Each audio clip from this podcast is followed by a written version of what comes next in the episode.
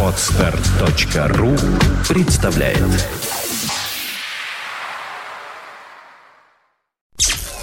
Подфм.ру представляет You are listening to Internet Radio Fontanka FM. Добрый день, вы слушаете радио Фонтан КФМ. В эфире программа «Виват Истории». В студии постоянно ее ведущий Сергей Виватенко. Сергей Виват. Здравствуйте. Здравствуйте, дорогие друзья. В конце нашей сегодняшней передачи мы по традиции назовем правильный ответ на вопрос, поставленный нашим слушателям в прошлой передаче, назовем имя победителя и зададим новый вопрос, который тоже получит замечательный приз от Фонтанки. И вы можете отвечать на вопрос, ну, как только он будет задан, разумеется, на нашем сайте фонтанка.фм специальной такой рамочке, там будет вопрос справа от э, веб-камеры. Ну, давайте все-таки начнем сегодняшнюю передачу. Сегодня у нас такая интересная тема, которую задала, собственно говоря, я. Сергею этот Саша, вопрос. что да. хотите для да. вас? Меня всегда интересовали всякие тайные сообщества, всякие ложи и все такое прочее. Естественно, одно слово масоны как-то всегда будоражило воображение. Не, никогда не могла понять, что это, зачем это. Это какая-то мужская игра или это действительно люди, которые как-то влияют на судьбы мира. Почему, собственно говоря, каменщики? Откуда они вообще взялись? Кто такие масоны, Сергей? Ну, масоны, э, мировое закулисье, как тут некоторые говорят.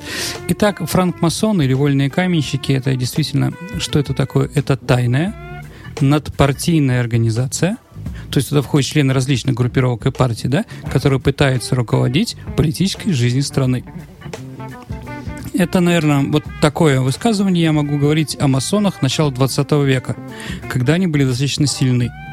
Вообще, когда масоны появились, это достаточно такой спорный вопрос, и он достаточно туманный, источников нет. Считается, что, почему они такое название «вольные каменщики», они получили из-за того, что первые такие организации стали появляться среди работников, которые строили соборы. Соборы, костелы и прочие в Европе строили очень долго, до 100 лет. Поэтому люди, архитекторы, строители и другие представители этой, этих специальностей, они как бы вместе общались, вместе жили. И как бы вместе, видимо, беседовали на разные темы. Но говорить о том, что вот эти вот франкмасонские организации были политизированы, я бы не стал. Впервые, вот что точно историки как бы установили, да, впервые франкмасоны стали заниматься, интересоваться прогрессом и политикой, это в середине 17 века в Англии. Когда в эти ложи, в эти организации было решено э, поступать не только строителям. Итак, самый известный первый масон в нашем понимании – это Элиас Эшмар. Элиас Эшмар, известный английский философ, он как раз и разработал все вот эти идеи масонские, да, о том, что они могут влиять на происходящие процессы в обществе в стране и, возможно, и в мире. А разговор о том, что масоны являются антикатолической организацией, в общем-то, они справедливы. Единственное, да, сразу можно сказать, что римский папа в э, буллы своей за 1917 год объявил, что если ты являешься членом масонской ложи, ты э, проклят католической церковью. То есть, как бы у них такое представление есть, да. С другой стороны, первые масонские ложи были сторонниками короля Якова II английского, который, в общем-то, к католикам относился достаточно хорошо. А, и якобитов, да? То есть якобиты — это его сторонники. То есть это достаточно все спорно. Но, наверное, да, действительно, они пытались как-то улучшить ситуацию в стране при помощи агитации и пропаганды и, как-то, и какими-то взаимоотношениями а, внутри этой ложи, да, если человек в нее попал, а потом сделал карьеру, он мог другим помогать. Первые масоны, э, самый известный масон, масонский ложа, конечно, английская, потом французская появляется, да, но уже в Америке, в Канаде это уже немножко попозже. Итак, э, первые, первые масоны в России считается, что это был, опять-таки, документы не проверены, но как бы говорят, что первым масоном был Петр I. Петр I вместе с Францем Лефортом и Александром Меньшиковым и Гордоном еще таким, э, вот, э, они путешествовали, как вы помните, Великое посольство, работали на разных местах и вроде их в это время как бы им разрешили вступить в эту тайную ложу. Исаак Ньютон... В опять... какой стране? В Англии, в Англии. В Англии. Исаак Ньютон вроде руководил в это время ложей, да, и как бы он их принял. Ну, есть такое, да? Ну, может, да, может быть, нет. А, единственное, что можно сказать, что в России масоны появились вместе с англичанами. То есть, когда англичане к нам приезжали на работу, на службу, они организовали первые масонские ложи. А первая масонская ложа в России считается, она появилась в 1740 году. И организовал ее англичанин, что Джон Филлипс. Достаточно длительное время это была однонациональная английская такая тусовка, в которую входили, впрочем, представители других не, не, не славянских э, народов, да, которые вот работали здесь, да. Потом появились русские. И уже в 1772 году лидер масонской ложи в нашей стране является такой известный политик, как Елагин, ну, Елагин остров. Угу. Да, с этого момента. Потом Навиков, известный своим трутнем, да, известный комедиограф. Но все это закончилось Великой Французской революцией. Потому что Великая Французская революция, она имела очень сильное влияние как раз масонских разных лож. Как вы знаете, не знаете, да, Моцарта опера «Продавец птиц», она практически вся масонская. Почему? Масонские знаки, масонская символика, э, масонский смысл и прочее, прочее, прочее. А вот. Также считается масонской и произведение Бумарше «Женитьба Фигаро». Да. А в чем эти масонские символы и знаки? Ну, во-первых, критика, кри, ну, если говорить о «Женитьбе Фигаро», да, критика современ... той власти, которая проходила. Что если вы помните, там князь Лемавио, да, который имеет право первой ночи, а умный и грамотный Фигара, ну, человек, представитель третьего сословия, да, угу. ну, там, да, не имеет ничего. И вынужден был, да, он выходит из ситуации, да, когда там граф требует разные вещи, в том числе и сезон, да, а вот, но он при помощи своего интеллекта выходит оттуда, да, но ставится вопрос, да, а почему, какое имеет право? Перв, э, э, дворянское сословие, феодальное, да, аристократы, иметь власть, да? То есть это вот такое прогрессивные были буржуазные вещи такие, да? Своеобразная оппозиция, что Да, ну, Людовик XVI посмотрел это произведение и сказал, ну, вы досмеетесь, что Брази... Э, Бастилию придется разрушить. Ну, а через полтора года как бы разрушилась. А вот. И Екатерина II, если говорить, да, она ну, сначала все с радостью отнеслись к французской революции. Ну, в России, в других странах ослабел конкурент. Но после того, как 21 января 1793 года Людовик XVI был решился головы, да, на площади Согласия, то понятно, что Екатерина II и другие руководства уже плохо относились к революции и всем, что связано, в том числе и масоны. И вот масоны у нас были запрещены. Потом они появляются уже в Николаевское, э, в, в эпоху Александра Первого. А, практически все декабри... ну, все лидеры декабристского движения были масонами. То есть, что можно найти общего у декабристов, да, до декабрьского жженого восстания? Это две вещи у многих, да, руководство. Первое, это изуитские колледжи, колледжи, которые они закончили, то есть они были все из иезуитских школ. А что такое иезуитские школы? А католическая иезуитские школы, ну, приезжают миссионеры, изуиты, это такой орден католический, да, и там обучают детей бесплатно. Это какая-то альтернатива тому, что вот если в наше время, можно сказать, у нас тут есть ну, закры... седьмого дня англитисты За... или, или нет, не совсем. Нет, это, не ну, это было закрытые школы, закрытые школы, да, где давали хорошее образование. И, конечно же, все стремились, да, попасть именно в эти школы. Но там учили как бы с определенные вещи, да, там с рекламой католичества. И второе, что объединяет очень многих ката- э, декабристов, это масонская ложа. Считается, что Александр I был членом масонской ложи. А в начале, он же ведь у нас был сначала, ну, трагедия Александра I, мы уже говорили про императора, угу. то, что он хотел ввести конституцию, отменить крепостное право, но дворянством все это мешало, не давало. И вот, как бы, да, через масонские ложи он пытался тоже рекламировать. Ну, с одной стороны, какое-то время это ему надоело, с другой стороны, может, еще какие-то причины, но он отменил в 1823 году, запретил масонство в нашей стране. Так вот, лидер масонской ложи, в которую входил Александр I, был небезызвестный Кондратий Рылеев. Угу. Кондратий Рылеев, который до этого, ну, не был членом никакой тайной декабристской организации, ни Союза там спасения, понимаете, да? А вот, а после того, как отменили запретили масоны, масоны перешли в декабристы, его избрали руководителем Северного общества неожиданно. То есть масоны влияли, имели какое-то влияние на ситуацию в стране, во всяком случае пытались.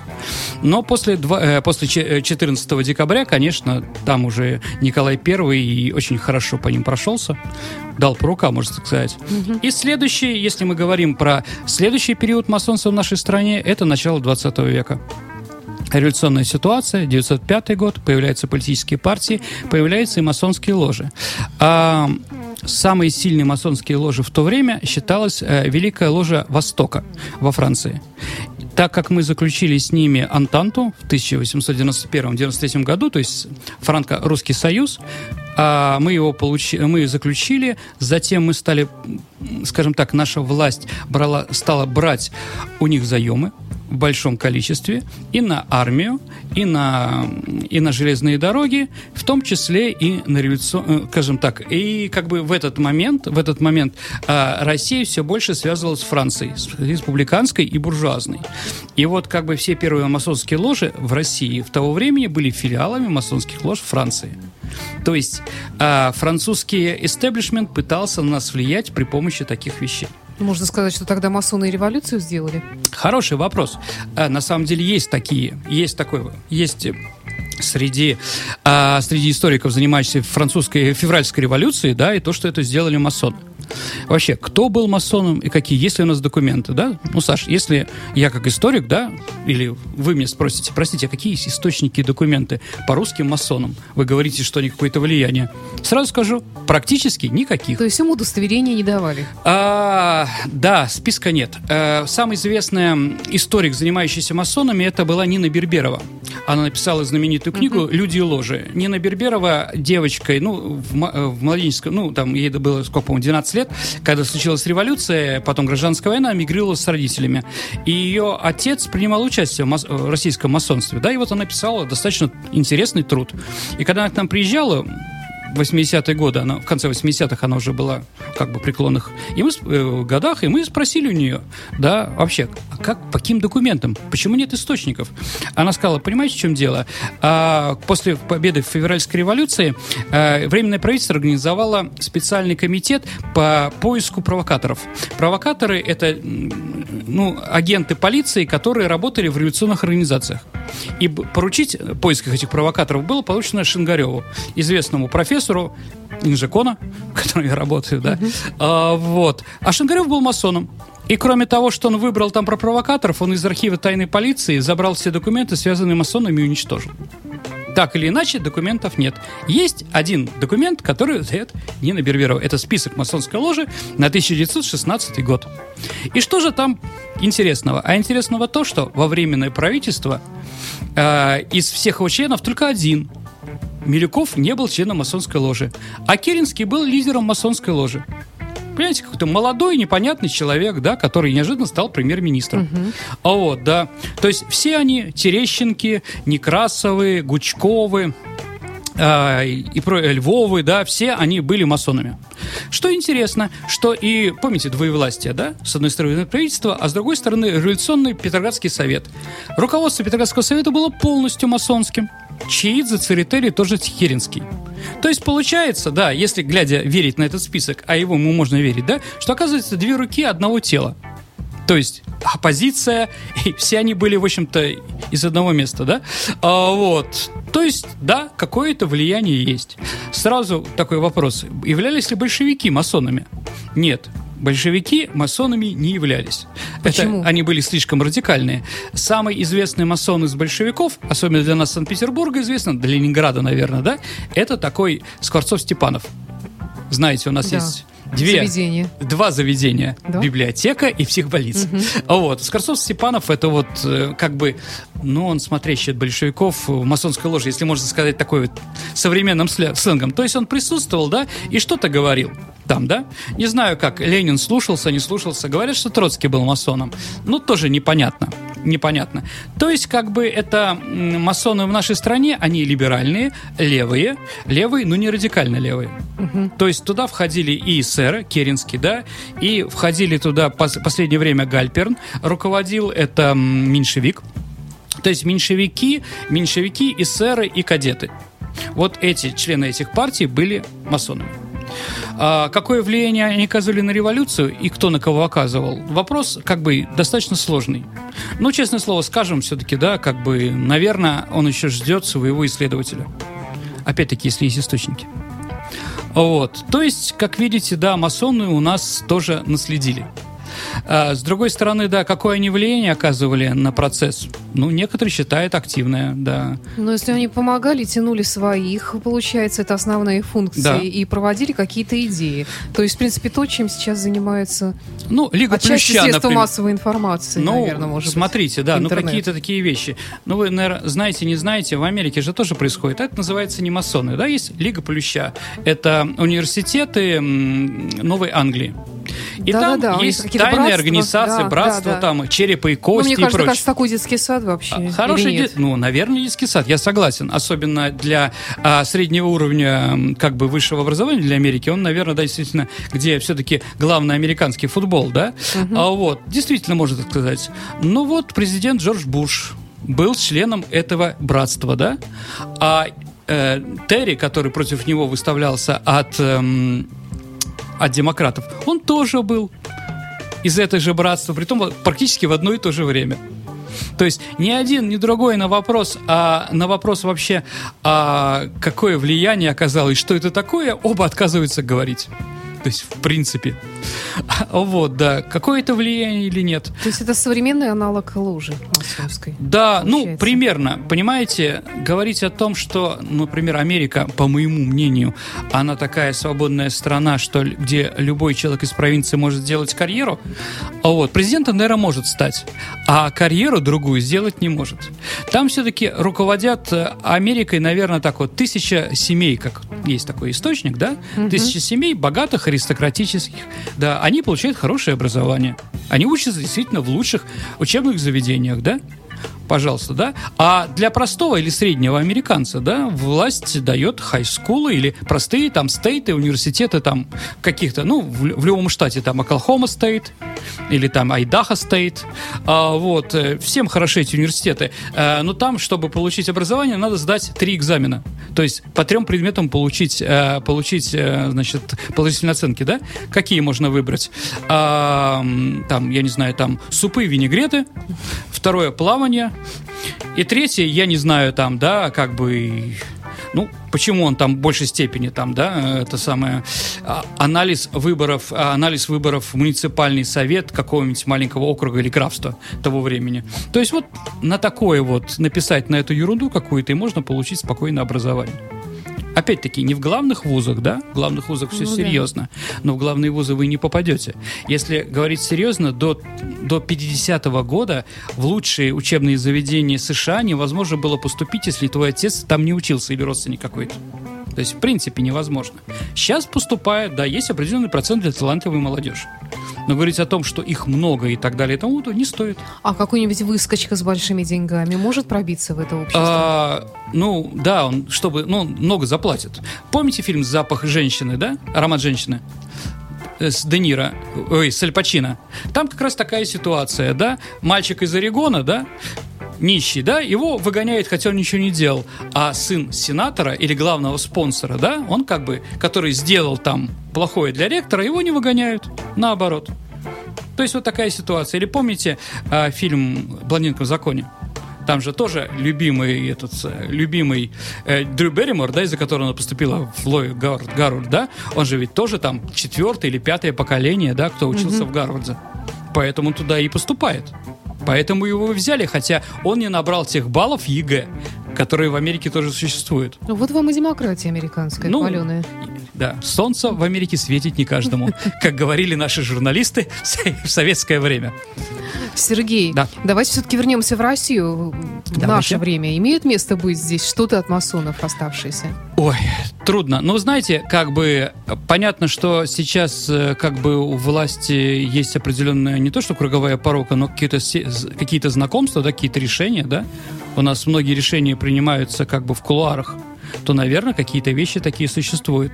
Ну, кулуары там, понимаете, а в Государственной Думы принятие каких-то решений и выставление их на голосование, они не происходят в прямом эфире передачи «Парламентский час», который по воскресеньям нам с интересом показывает э, телевидение России, да, Вы РТР. смотрите?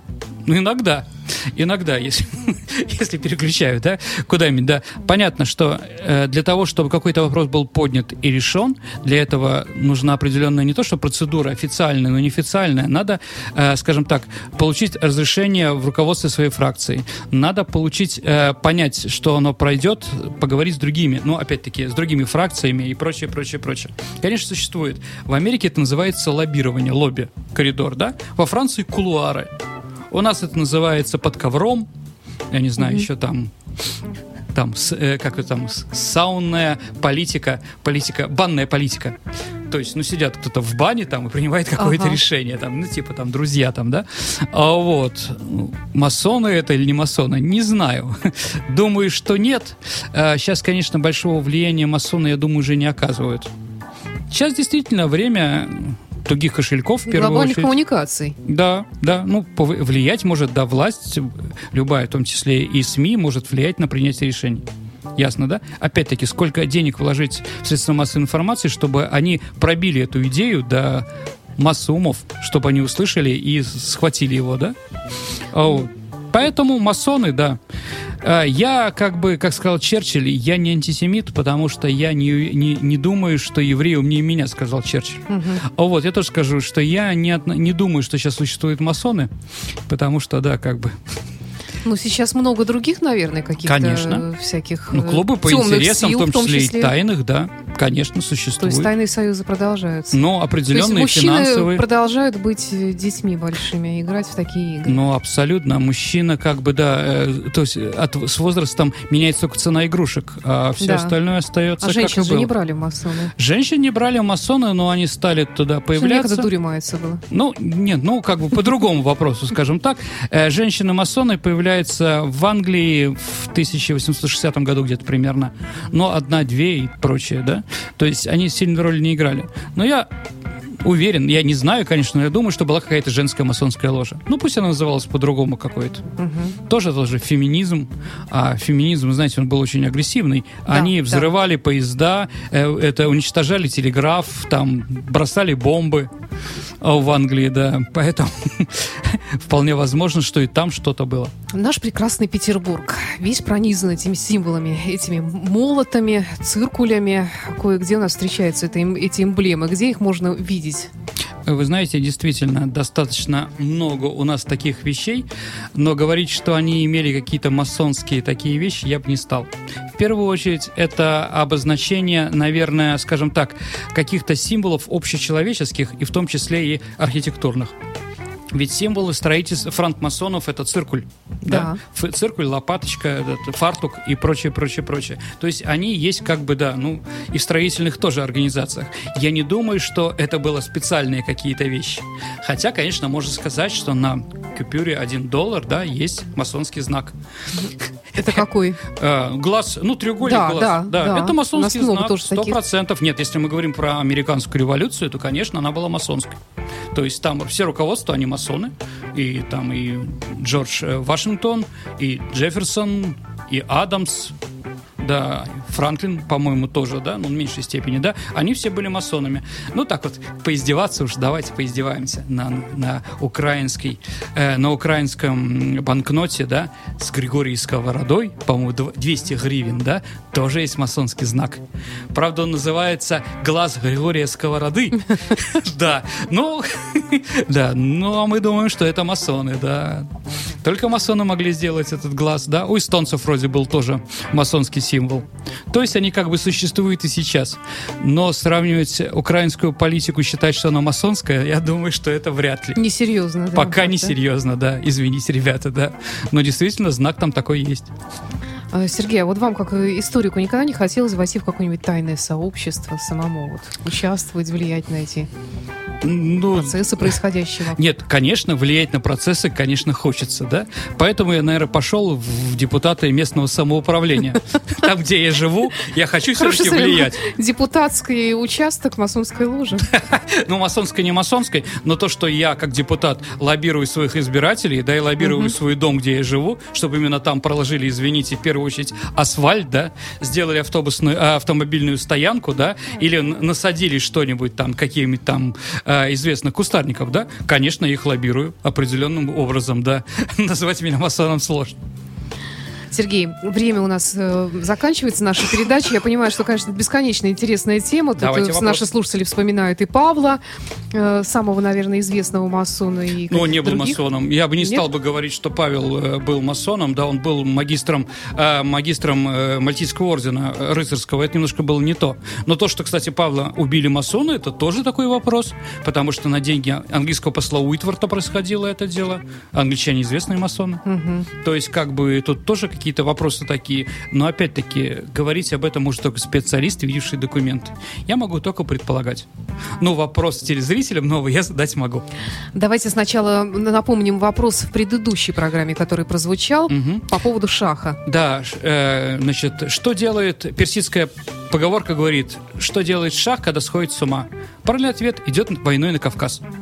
Кстати Да. говоря, правильно у нас ответил, ответил Виктор Аконников, но, к Да. сожалению, не оставил своих координат. И большая просьба Виктора Аконникова, победителя предыдущего Связаться, да? э, выпуска викторины в программе «Виват История» связаться с нами вот в этой форме. Она уже появилась справа от окошечка веб-камера на сайте фонтанка.фм «Виват История. Вопрос». И прямо туда же на- напомните, что вы Виктор Аконников и ваш Получите телефон от нас или рубашку e-mail. очень ценную и красивую. Да, очень Эксклюзив. ну и новый вопрос тоже сулит хороший приз такой же, собственно говоря, Прекрасно. от Фонтанки. Мгм. И давайте вопрос. Ну вот мы говорили про масонов 1905 год, да? Итак, а, внимание, вопрос.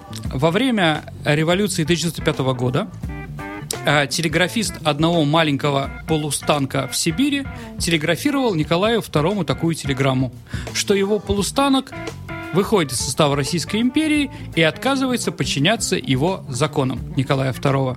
Внимание, вопрос. Какими двумя словами ответил на этот вопрос Николай II? Хочу сказать, и это мы вам всем желаем. А, то есть не то, что я подумала. Нет, нет, там три слова. Большая просьба, да, большая просьба. Извините.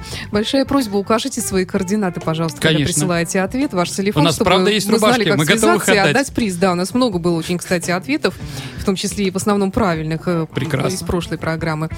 Это была программа «Виват История». Сергей Виватенко, историк, был в студии «Радио Фонтанка». До встречи через неделю. Придумаем еще новую очередную До тему встречи, для нашей дорогие друзья. беседы. Спасибо, Саша. Спасибо. You are listening. You're listening to Internet Radio. Funtanka FM. Funtanka FM. Скачать другие выпуски этой программы и оставить комментарии вы можете на podfm.ru. Скачать другие выпуски подкаста вы можете на podster.ru.